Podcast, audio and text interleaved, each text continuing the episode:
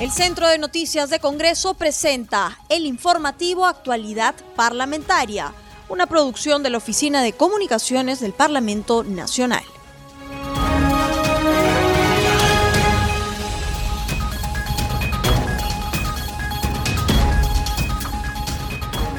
¿Cómo están amigos? Bienvenidos al programa Actualidad Parlamentaria, una producción de CNC Radio del Congreso. Este programa se transmite en las regiones de Arequipa, La Voz del Valle, en Cusco, Radio Vilcanota, en Huánuco, León Soprado, Radio Chalon Plus, en Junín, Radio Superlatina, en La Libertad Virú, Radio Fan 103.7 y en Puno, Juliaca, Radio TV Perú. Los saluda Rómulo Vargas y los acompañaré en esta jornada informativa.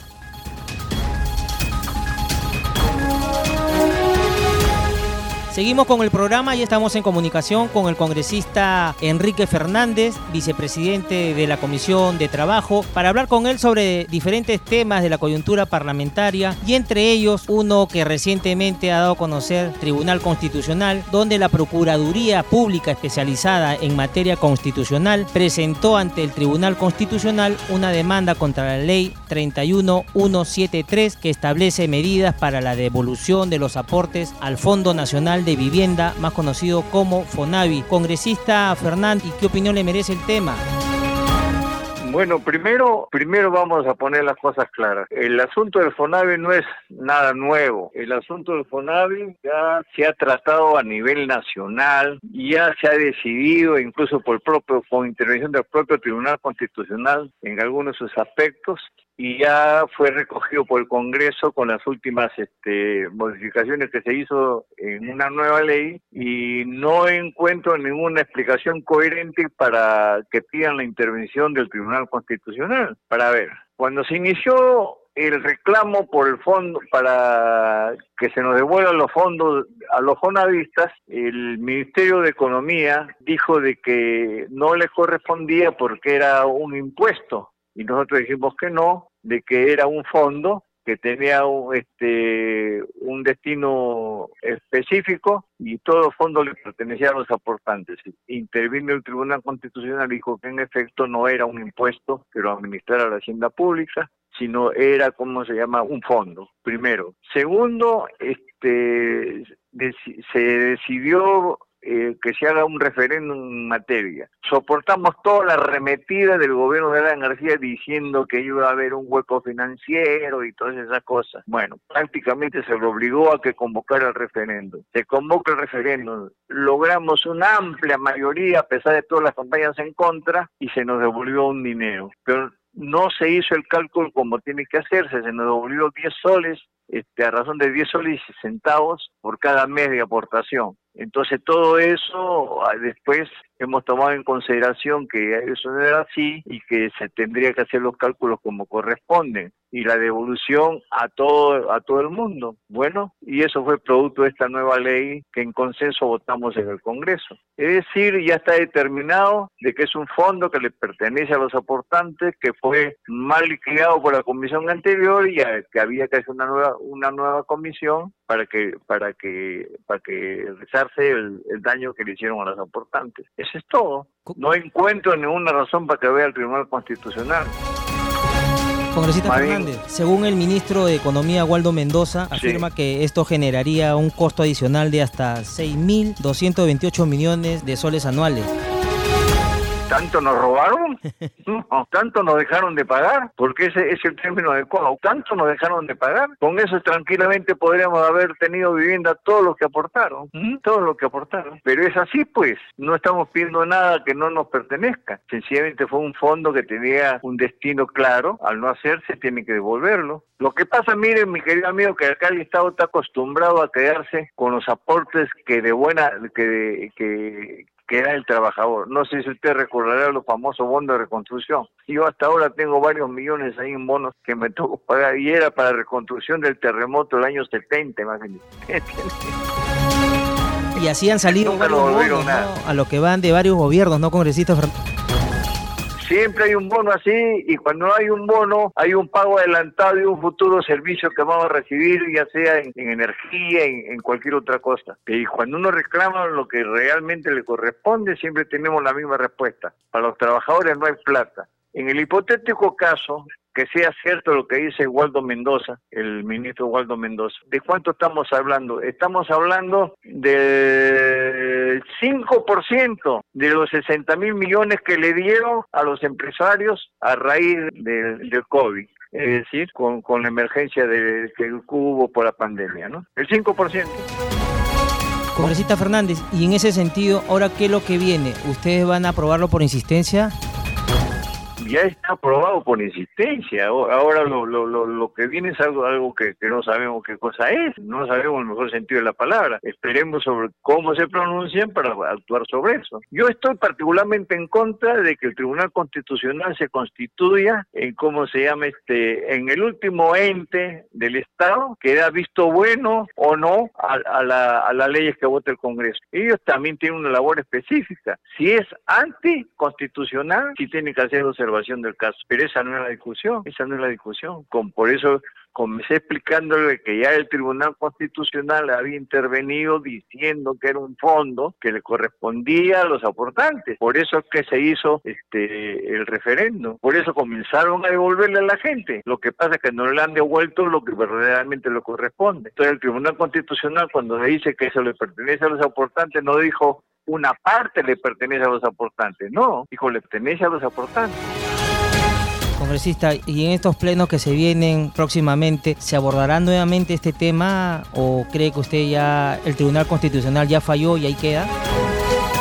No, no, no, no, no, no, no, no, eso no es así, eso no es así. Bueno, si no, entonces, entonces ¿para, qué queremos Congreso? Que el Tribunal Constitucional legisle como, como quiere, no es así. Acá, acá cada institución tiene su tiene su razón de ser y, las tareas que tiene que ser Nosotros tenemos tenemos como como trabajo legislar, representar y fiscalizar. Y lo que estamos haciendo es nuestro trabajo, que el Tribunal Constitucional haga suyo, haga el suyo. Y como digo, y lo repito, y ya lo dijo en, ya lo dijo en parte, ya dijo que ese fondo le pertenece a los aportantes. Congresista, y cambiándole de tema, ¿qué opinión nos puede brindar sobre este lamentable suceso que se ha presentado el fin de semana sobre la muerte de más de 15 personas en un centro poblado? Y eh, lamentablemente este tema vuelve a salir a luz después de tanto tiempo. Usted sabe que hemos pasado una situación complicada con el tema del sendero luminoso.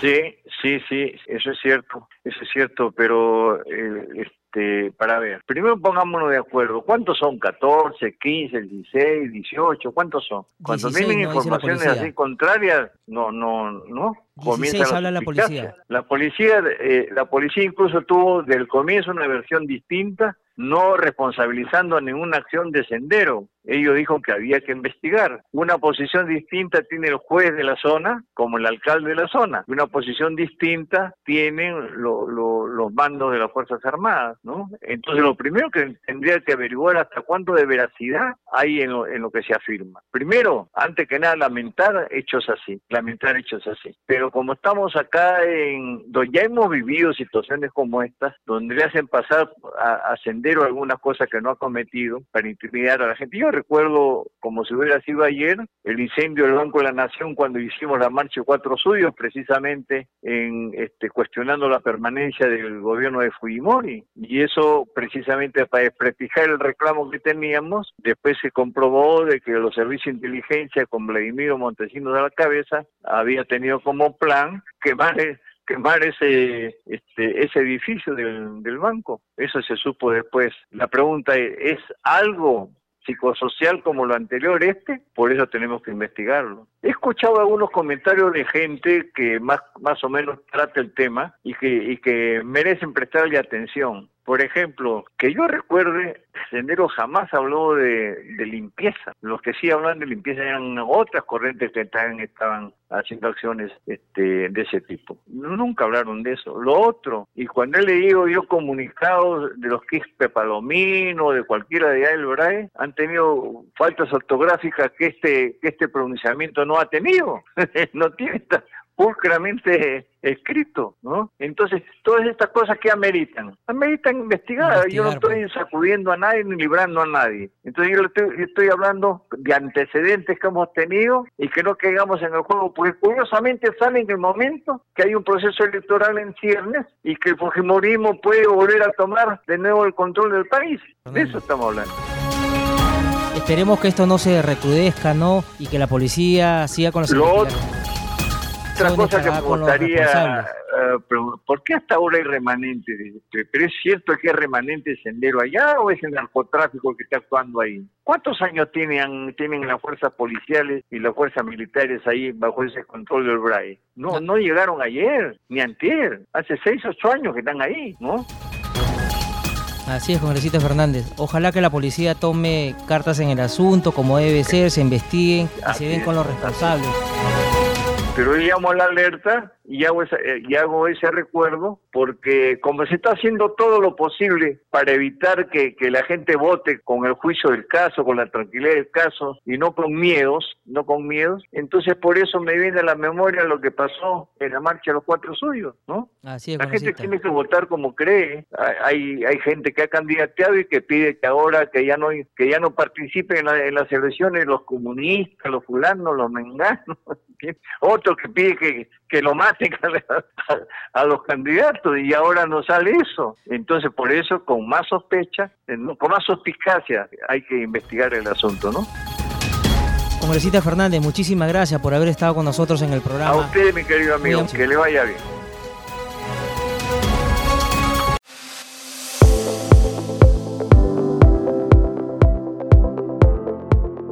Ahora damos paso a nuestro segmento Congreso en Redes. En la línea telefónica estamos en comunicación con nuestra colega de la multiplataforma de Congreso Radio, Harumi Yashimura, para que nos cuente las actividades de los congresistas en las redes sociales. ¿Cómo está Harumi?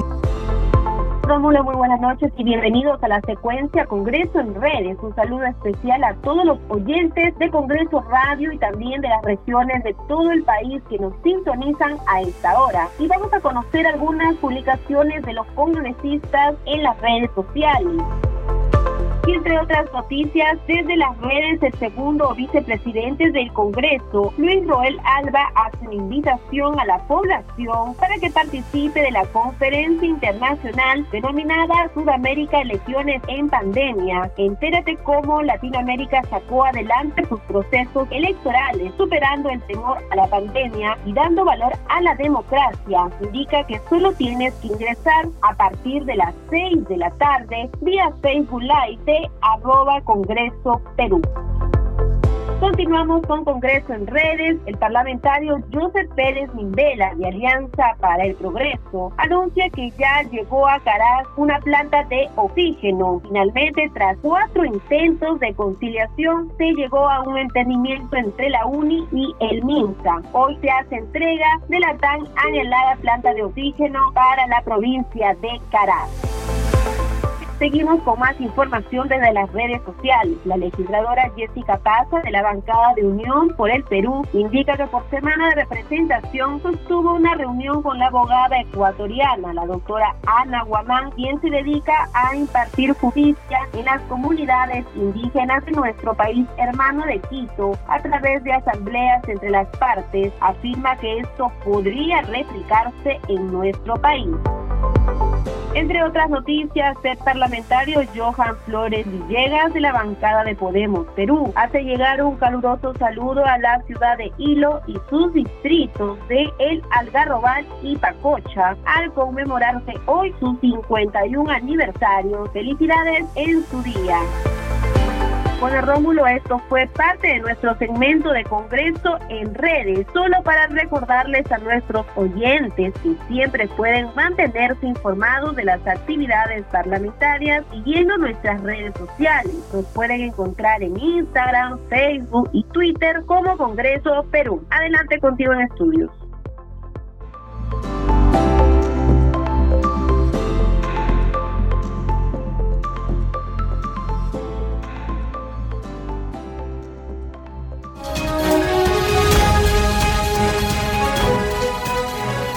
Estamos en la línea telefónica con el congresista Miguel Vivanco, vicepresidente de la Comisión de Defensa, para hablar con él sobre diferentes temas de la coyuntura parlamentaria y entre ellos hacer un balance de los proyectos que se han aprobado la semana pasada y también se ha declarado de interés la creación de varios distritos del interior del país y la capital. Asimismo se modificó el artículo 8 de la ley 26574, ley de nacionalidad. Además aprobó el proyecto que propone la ley de teletrabajo. Congresista Vivanco, ¿faltaron algunos otros temas de poner en agenda en los plenos?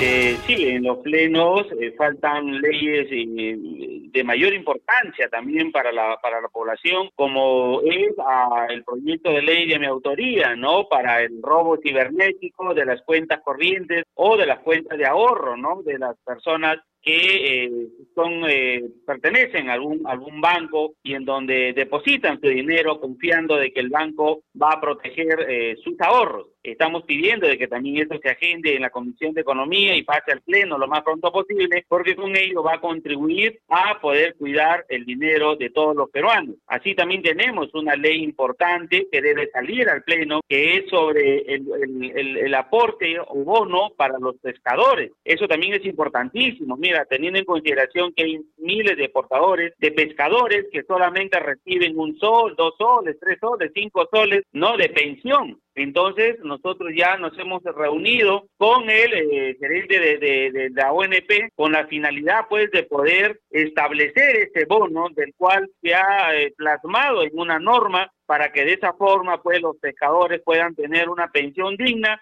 y sobre todo eh, también se les pueda otorgar un, este, un, bono especial, teniendo en consideración que eso no va a perjudicar el erario eh, público porque ellos tienen su ley especial y ellos tienen pues sus fondos no de recaudación que son dados por, por ley y, y, y que ellos actualmente cuentan con dinero suficiente para poder incrementarle su pensión y sobre todo poder recibir ese bono que tanto necesitan, ¿no? Congresista Vivanco, y en torno a la reforma constitucional para fortalecer las relaciones del Poder Ejecutivo, la cuestión de confianza y esta gran reforma constitucional de la que se está hablando últimamente, el retorno de la bicameralidad, ¿cree usted que se aborde en, los próximos plenos o ya el próximo Congreso tendría que verlo?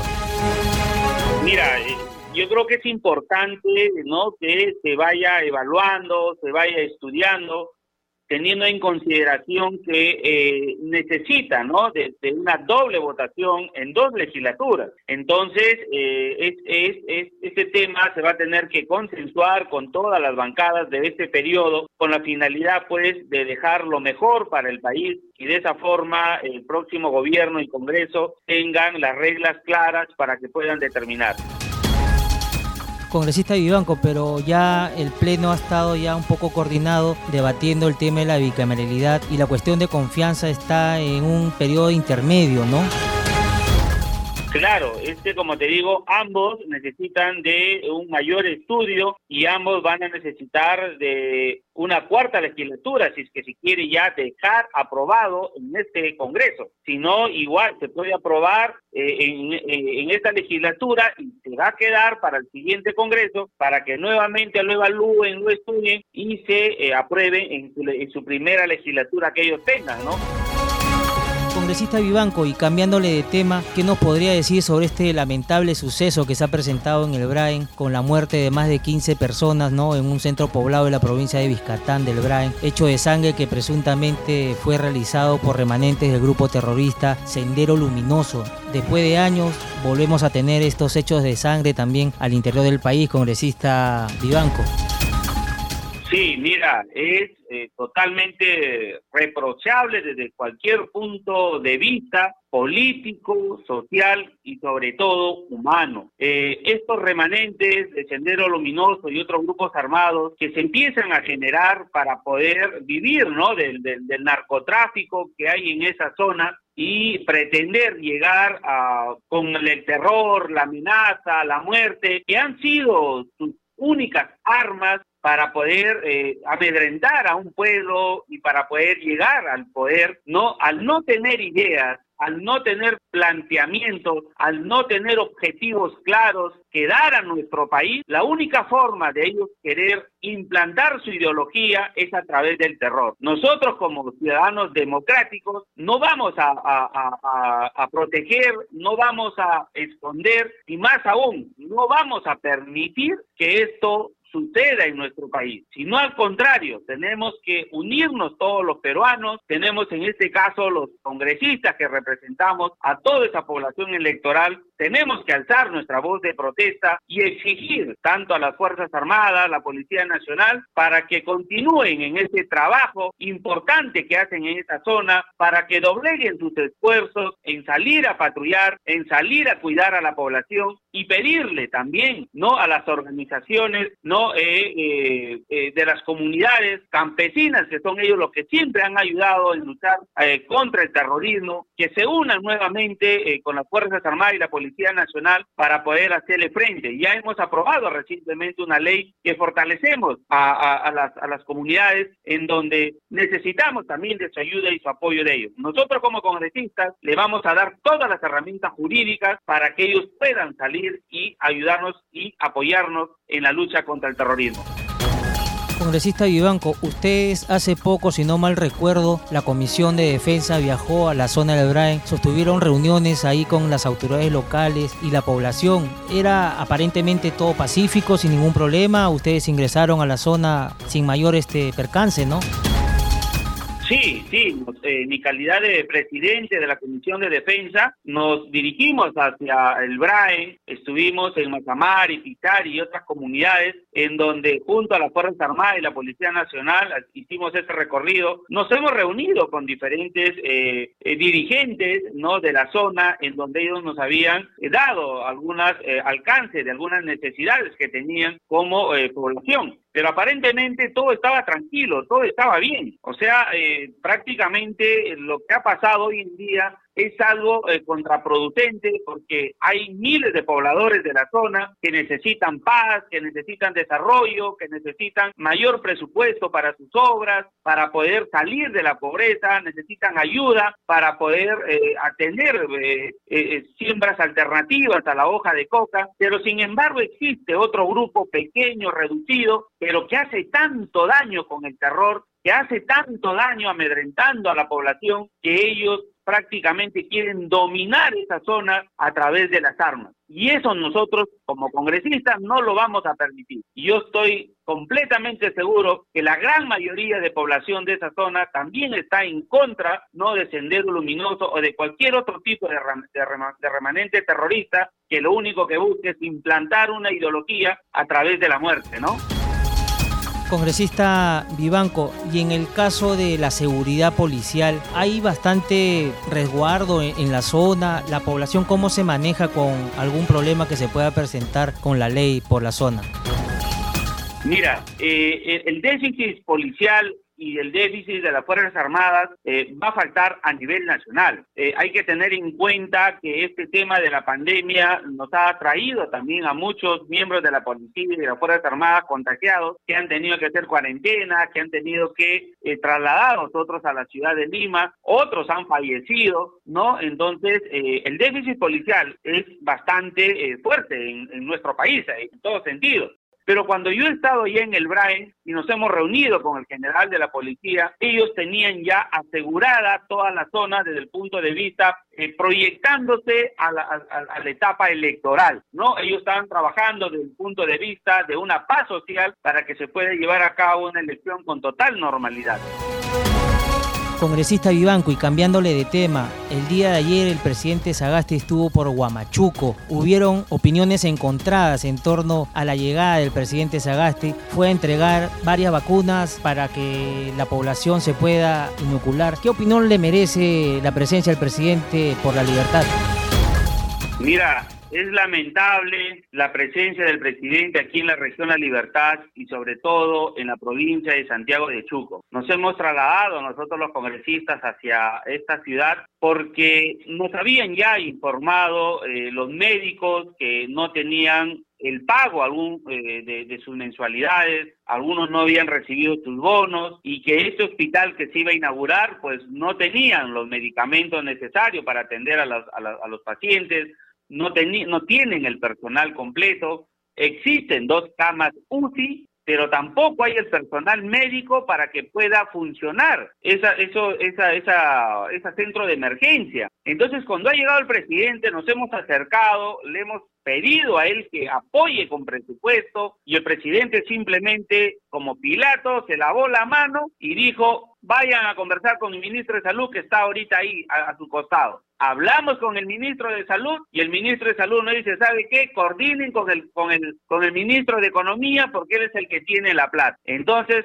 ¿para qué diablos han ido hasta Santiago de Chuco a inaugurar un hospital que al día siguiente no va a funcionar eh, ni siquiera las camas UCI. ¿Para qué han ido? Solamente para levantar la mano, saludar a la población y ni siquiera preguntarle al director del hospital si tiene presupuesto, si tiene personal, si el, si el hospital está bien construido, si hay algún tipo de problemas o preguntarle al personal médico si ya cobraron su sueldo, si ya le pagaron su bono, si ya le dieron sus implementos de seguridad, absolutamente nada. Con nadie se ha conversado del hospital, de la ciudadanía tampoco a nadie se ha escuchado. Si es que nosotros los congresistas no reclamamos ayer, no le exigimos a él que se espere un momento y que nosotros escuche el reclamo, simplemente el presidente agarraba su helicóptero, regresaba a Trujillo, se iba a Lima y chao. Eso es lo que realmente ha pasado ayer en la provincia de Santiago de Chuc. Realmente vergonzoso la visita del presidente el día de ayer en esta región a Libertad. Y en segundo lugar, el alcalde provincial de Trujillo no lo ha querido recibir en la municipalidad y él tampoco no ha ido a la reunión que él ha convocado, porque el presidente Sagasti está declarado persona no grata aquí en la provincia de Trujillo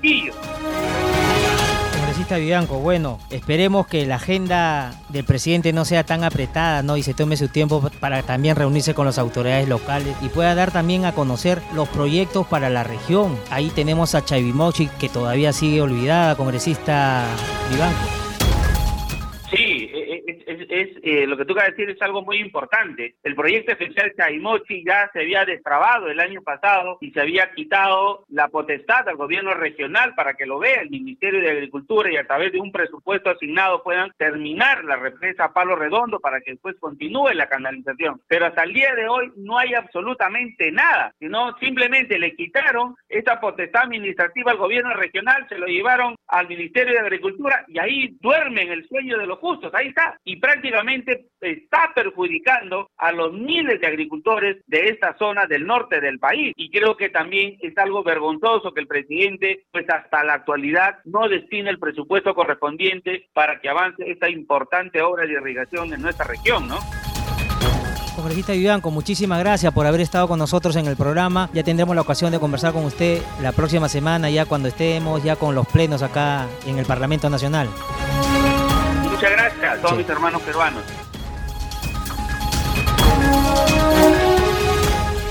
Ya no hay tiempo para más, no sin antes recordarles que nuestro programa se transmite en las regiones de Apurímac, Radio Inca Tropical, en Ayacucho, Radio El Pueblo, en Huánuco, Radio Huánuco, en Ica, Radio Horizonte 102.7, Radio Libertad, en Canchis, TV Cosmo 103.30 FM. Conmigo será hasta la próxima.